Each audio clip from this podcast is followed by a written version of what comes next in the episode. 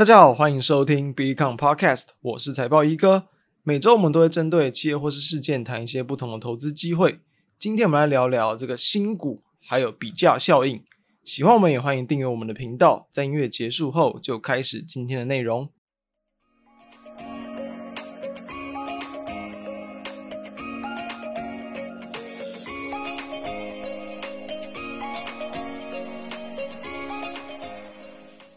最近这段时间呢，台股跟国际股市几乎都是维持在一个比较高档横向区间的表现。那不知道大家有没有发现到，就是说在台股这种高档横向整理，然后同时又有一段时间比较量能萎缩的时间呢，很多时候这种资金都是会比较快速的轮动，但是又会特别聚集在部分的一些这个族群上。像最近这阵子，包含像是人工智慧嘛，然后旅游解封的这些概念持续发酵。还有像被动元件啊、面板、驱动 IC 等等这种电子的次产业都有蛮强劲的这个表现，所以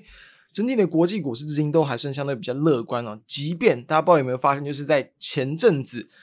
整个股市好像对于说国际呃面啊一些。总经面的一些潜在利空好像没有什么反应，但是这个债市，诶，反而这个债市的殖利率是比较有快速的去往上去拉升，显示说在一些比较这种大型的一些这个资金啊，他们的这种动向确实是有比较去担忧到说有可能的一个嗯国际股市的这种资金的一个这个就是可能回档或收回，诶，但结果没有，所以这一次来看，就这种股债不同向的一个表现，诶，好像股市是比较正确的，一般来说可能通常。再次比较有机会会去先行反应，然后呢先行去表态。结果这一次代表说，其实这种利空测试整个国际股市行情的一个状况，诶，它是成功的，就是你利空没有很明显的往下去压盘嘛，所以这个阶段其实台股当然就很有机会会去持续维持一个比较轻轻涨的态势，这是我们对于整个大盘大方向的一个看法。所以延续像上周我们谈到人工智慧嘛，毕竟真的这个 ChatGPT 真的是非常的一个红，也让从前一两周开始，这种人工智慧的概念股都持续的一个强势，所以上周我们谈的这个聚友科技，到目前都还是持续的一个续强。那当然了，我们要知道，其实，在我们谈完聚友科技的后面一周，它也是这个持续上涨了超过十六%，非常的强劲。但其实有一个更主要推动它上涨的因素，其实还是在于筹码的一个稳定。我们要知道，聚友科技我们谈过，它是在去年几乎年底的时候才转上柜。等于说，你这个时候，它其实通常这种刚去转呃上柜啊，或者刚去转上市的，一般比较少有这种内资法人的筹码去做进驻，加上也不能融资融券，所以真的筹码真的是相对的干净很多。所以第一个就是说，它其实上市的时间还不久，这是为什么说，就是我们今天会去从这种新股来去切入，就是因为你的股价。对于不管像上市啊、上柜或者是新股啊，还算相对新的状况，你筹码都相对的安定，你自然有题材就特别容易去被拉升。好，所以第一个筹码安静。再来第二个，在我们谈完之后，当然那时候其实股价已经拉出了一波不小的涨幅。我们谈完之后，隔天也是爆了非常大的量，当天。哦，当冲率甚至有来到超过六成，所以股价也是出现了非常大的一个这个震荡，是一度是直接会快去杀到几乎要去跌停板的位置，然后又再度去往上去收高，收在平盘附近，然后再隔一天就被开始去这个变成分盘交易，等于你不能有当冲，所以因为当冲的量爆的特别大，导致说它在连涨之后，哎，终止了连连六的红 K 棒。然后呢，就出现大幅度的震荡，但是因为变成这个分盘交易，等于你的筹码又变得再度稳定哦，它的量都变得非常小，几乎一天就是平均是不到这个五千张的，所以说，哎，又让它的股价在这一周，我们刚谈到，就是又上涨了接近两成，然后同时也要知道，这个月它也是涨了一个这样的七成的涨势，加上说我们上周其实有谈到，就是说你当下其实单纯从本一笔去看，因为确实如果说你从它。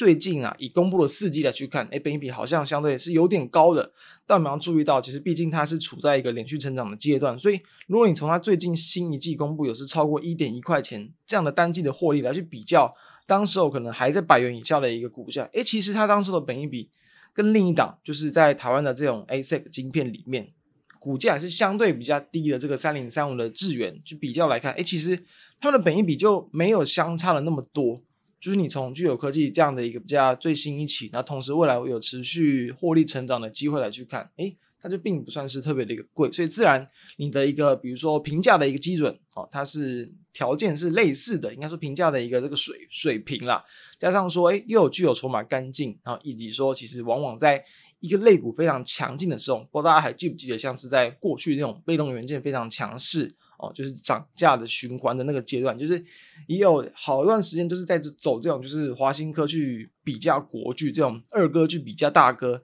这样的一个就是比价行情，所以这样的一个行情在最近其实也是很明显的可以去看到，就是这种具有科技有在跟其他的一些 ASIC 然后细制裁的这种概念股来去比较的这个涨势，所以其实这是很明显可以去见到的一个一个案例。那再来的话，我们就要去看到在最近这三个交易日也是非常强劲的这个二六四六的一个星宇航空哦，就是这个。哦，前那个长荣航董事长嘛，张国伟创立了这个星宇航空。那当然他们是蛮蛮衰的，就是在这个就是创立之后，就是遇上这个算是疫情嘛，然后所以营运就是一直很惨淡。然后直到说最近这几个月，哎，真的营运才开始慢慢的去往上拉高，因为它其实在最近连续三个月的一个这个营收都是有月增率超过五成，就是因为各国的解封嘛。然后还有说，当然在一月份。一月份就是这次也算是非常长的一个年假，所以也让新宇航空的一月份的营收是直接再度去往上去飙高。所以其实，在这样的一个营运，我们可以看到，其实已经几个月前就已经有所展现。那为什么股价才到最近这几几天才开始去做反应？当然，一个很大的原因也确实是跟这几天啊，包含像是可能跟。就是这个可能国内国内的一些旅游商机啊，港澳的一些这个可以去开始来台旅游这样的一些利多去激励，所以国内的一些观光旅游概念股啊、餐饮啊，然后这个旅呃旅游旅行社等等都是非常的强劲，才会让资金又重新去注意到就是航空这一块。所以其实哦，最主要的还是这个资金的轮动啊。我们刚刚前面谈到嘛，你大盘量缩，资金轮动，你资金没有去动进来，你的这个族群没有族群性拉起来，其实。它即便它的营运再好，也不一定都能够快速的去反应。就端看大家要用布局的角度，还是用资金进来再去最佳的角度来去做操作。所以，其实星宇航空因为它是新贵，所以它这三三个交易日就几乎已经涨了快要这个五成的一个幅度，可以说是在整个台股啦这一周以来几乎最强的一档这个标的。所以我们也要知道，因为星宇航空它是在去年的这个九月九月底也才去转这个新贵，诶，所以确实。它也算是一档相当新这个标的，那当然从就更干净了，就是因为新贵比起你这种像是聚友科技这种转上柜嘛，它可能少了一些这种外资的这个呃比较会去注意到的筹码，当然更为这个干净。所以除了这个之外，大家知道就是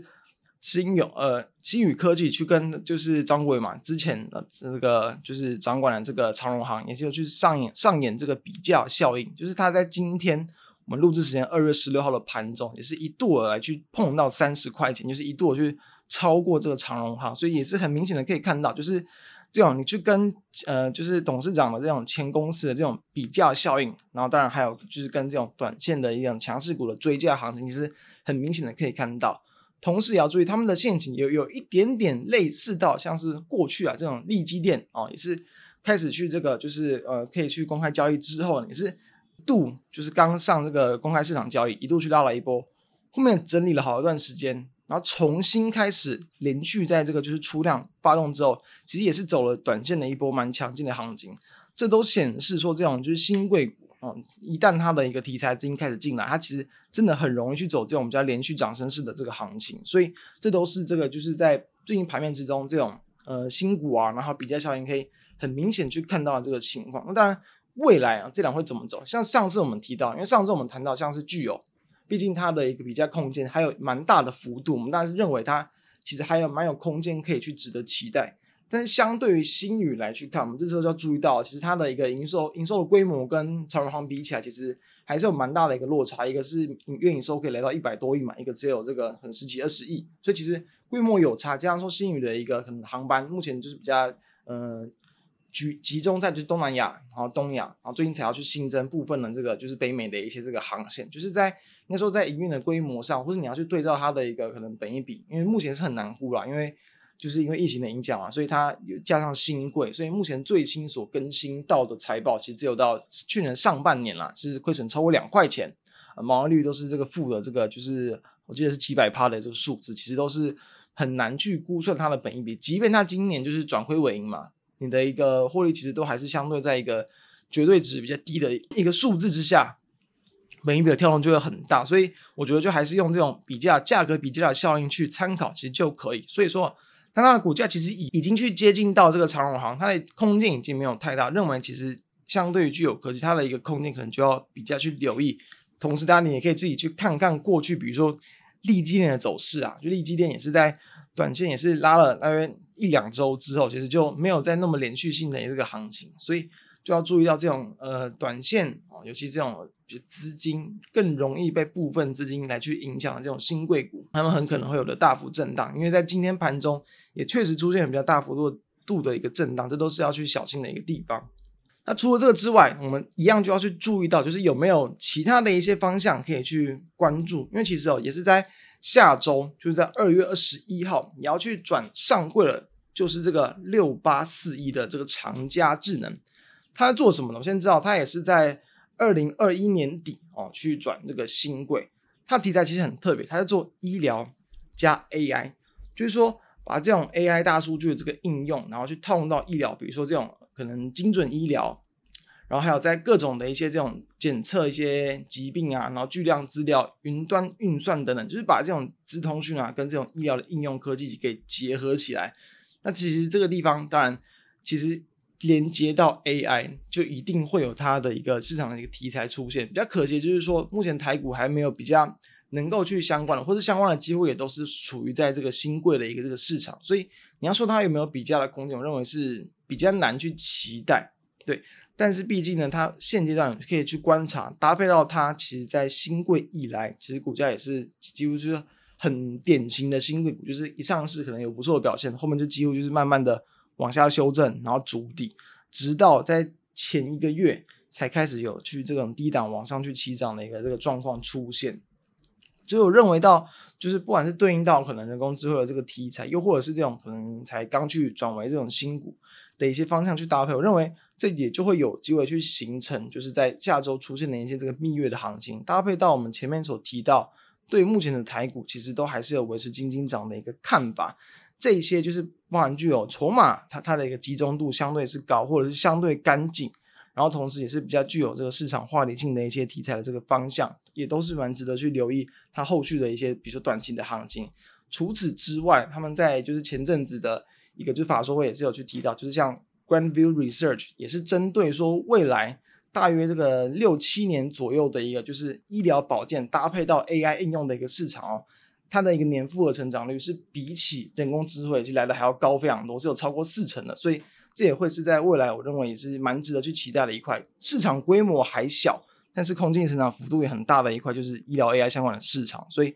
这几个方向也是提供给大家在近期的行情跟下周可以留意的标的来去做参考。那以上的资料也都会放在我们的一个 FB 还有 B 看的网站上，都欢迎大家可以去浏览。那以上就是我们今天的内容，就期待下周再跟大家相见，大家拜拜。